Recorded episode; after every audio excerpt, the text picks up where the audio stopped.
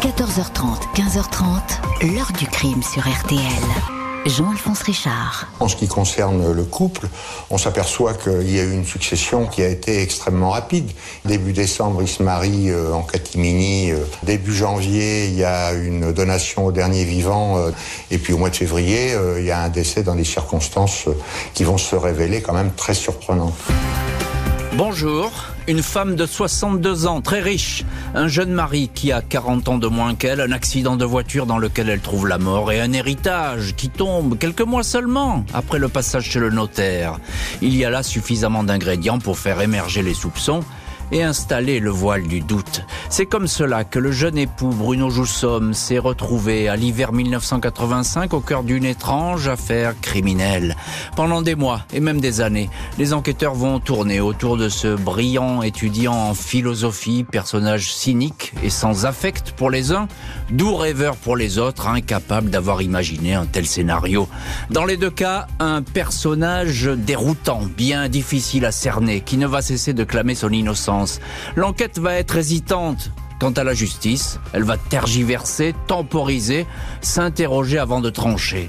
Pourquoi une telle valse hésitation Un homme maladroit et énigmatique fait-il forcément un bon coupable Question posée aujourd'hui à nos invités, dont Bruno Joussomme lui-même. Nous l'avons rencontré il y a quelques jours. 14h30, 15h30. L'heure du crime sur RTL. Dans l'heure du crime aujourd'hui, l'affaire Bruno Joussomme à l'hiver 1985. Ce jeune étudiant discret et beau garçon va en quelques jours devenir le suspect numéro un dans la mort de son épouse, bien plus âgée que lui. Il ne s'agirait pas d'un tragique accident de la route.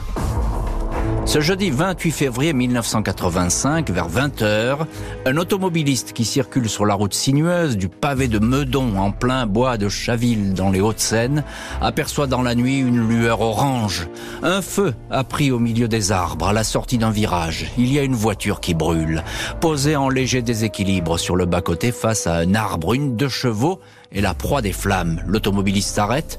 Près du véhicule, un homme lui crie que sa copine est à l'intérieur. Il est manifestement affolé et se précipite vers le foyer pour tenter un sauvetage. Le témoin préfère le ceinturer et l'éloigner. La chaleur du brasier est trop intense. À 20h15, les pompiers éteignent le sinistre. La police du commissariat de Sèvres est sur place. Trop tard pour sauver la femme retrouvée sur le siège passager, morte, carbonisée, identifiée comme étant Evelyne Laborde, 62 ans, infirmière, épouse Joussomme depuis un peu plus de deux mois. C'est son mari, Bruno Joussomme, 22 ans, 40 ans de moins que la malheureuse, qui se trouvait dans la deux chevaux au moment où le feu s'est déclaré. Il est en état de choc, Quatre jours après le drame, il est convoqué au commissariat de Sèvres. Audition succincte. Il dit tout d'abord qu'il était au volant. Il a senti un choc violent à l'avant. Il y a eu une explosion, un incendie. Il a pu sortir de la voiture. Il a fait le tour du véhicule pour extraire son épouse. Mais la porte passager était bloquée. Un malheureux et triste accident. La police classe l'affaire. La famille d'Evelyne Laborde est intriguée par cette affaire.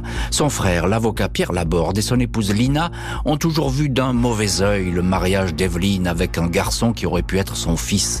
Union célébrée en toute discrétion, sans aucun invité, le 7 décembre 84, à la mairie du 12e arrondissement de Paris. Le frère apprend que quelque temps avant l'accident, sa sœur a signé devant notaire une donation au dernier des vivants. Bruno Joussomme va donc hériter d'un confortable patrimoine immobilier, cinq appartements dans les beaux quartiers de Paris ainsi qu'une propriété à Ragnez dans le Finistère. Pierre et Lina Laborde consultent les procès-verbaux d'accident. Ils se rendent sur les lieux du sinistre.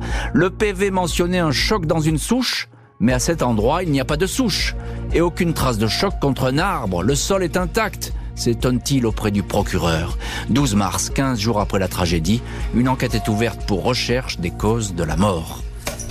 L'autopsie demandée par le juge ne donne aucun élément tant le corps est carbonisé. Seule certitude, la victime n'a reçu aucun coup, aucun projectile n'a été tiré. Evelyne Laborde n'a pas été empoisonnée ou droguée. Elle était vivante quand l'incendie s'est déclaré. Aucune lésion de violence suspecte n'est constatée, écrit le légiste de l'Institut médico-légal. Les policiers avaient eux signalé un trou au milieu du front. Les experts nommés pour examiner le véhicule sèment le doute. Ils notent que la première vitesse vitesse est enclenchée, bizarre, en sortie de virage. Ils estiment qu'il n'y a pas eu de choc, que l'incendie ne résulte pas d'une collision avec une souche.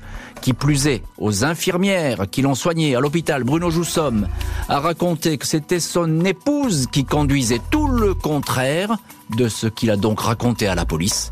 Les soupçons s'accumulent sur le jeune mari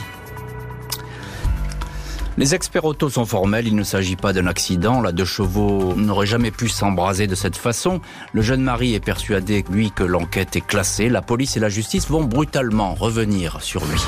Mardi 10 septembre 1985, sept mois après l'accident qui a coûté la vie à son épouse Evelyne, Bruno Joussomme est interpellé rue Le Sage à Paris chez une étudiante, Sophie, qui est depuis longtemps sa maîtresse. Sa mère, Marie-Claude Joussomme, et son frère Patrick, étudiant en médecine, sont interpellés dans leur pavillon de Meudon.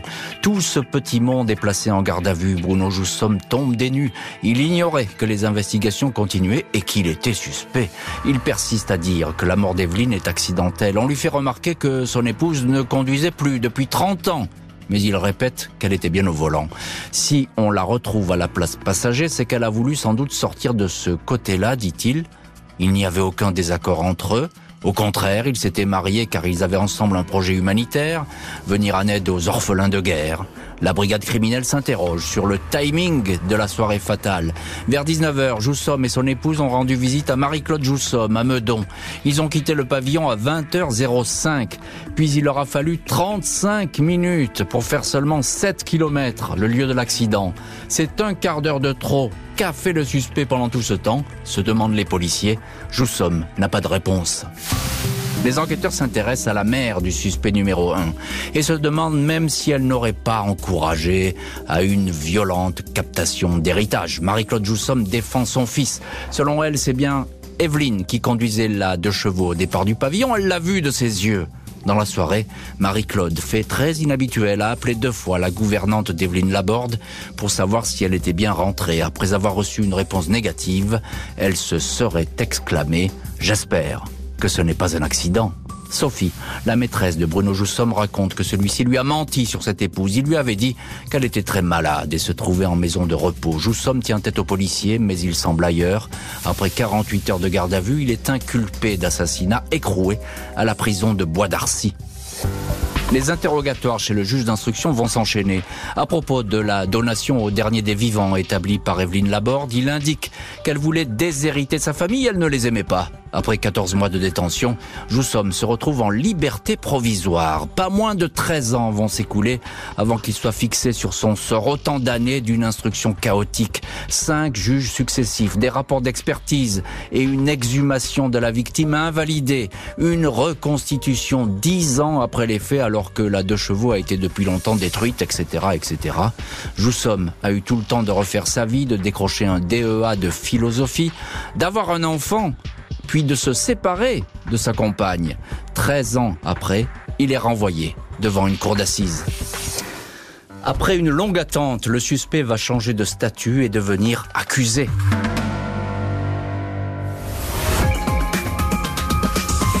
Ses premiers mots finalement, c'est de dire ce qu'il répète depuis, euh, depuis 13 ans, c'est je n'ai pas tué ma femme.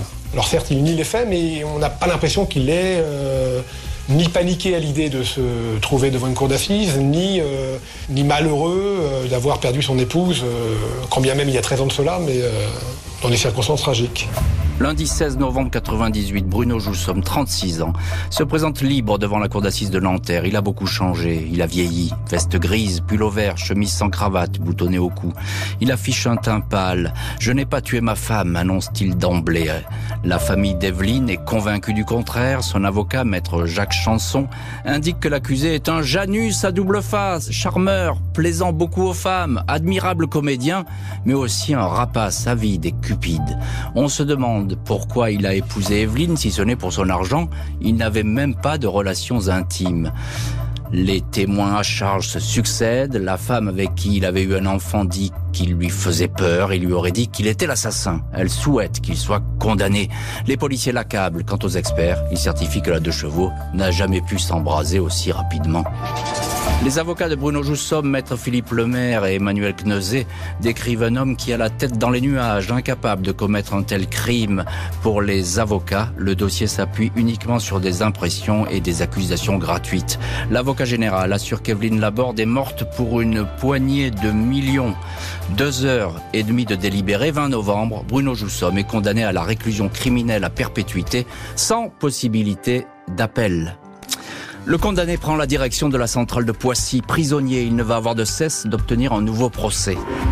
2005, alors que Bruno Joussomme vient de passer 7 ans en prison, sa défense se mobilise. Ses premiers avocats, Maître Lemaire et Kneuzé, sont formels. Le dossier doit être révisé, ne serait-ce qu'en raison de la catastrophe judiciaire que représente 14 ans d'instruction et 5 magistrats instructeurs, indique-t-il.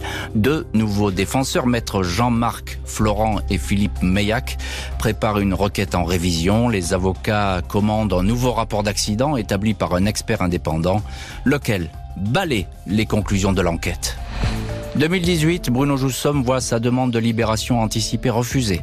Il ne sera autorisé à quitter sa prison que deux ans plus tard, en 2020, après 22 années passées derrière les barreaux. L'un de ses avocats, maître Florent, déclare « Cet homme est innocent, victime d'un jugement moral. On ne lui a pas pardonné d'avoir épousé une femme tellement plus âgée que lui. La thèse de l'accusation est absolument stupéfiante. » Même si les chances d'obtenir la révision d'un procès restent minces, le condamné veut aller jusqu'au bout. Bruno Joussomme, apparu comme antipathique et menteur au cours de son procès d'assises, est aujourd'hui âgé de 60 ans. Malgré le temps écoulé, depuis la mort de son épouse, Evelyne Laborde, il n'a jamais perdu de vue son objectif, obtenir un nouveau procès. Joussom et son épouse avaient prévu de partir en voyage en Éthiopie. Un accident dans ce pays lointain aurait sans doute été beaucoup plus facile à organiser, font remarquer ceux qui le défendent. Comment imaginer que Bruno Joussom ait voulu tuer sa femme sur une route fréquentée non loin de la mairie de Chaville, au terme d'une mise en scène aussi incertaine? Pourquoi un crime parfait si imparfait? C'est absurde, avait questionné un de ses avocats. L'heure du crime, présenté par Jean-Alphonse Richard sur RTL.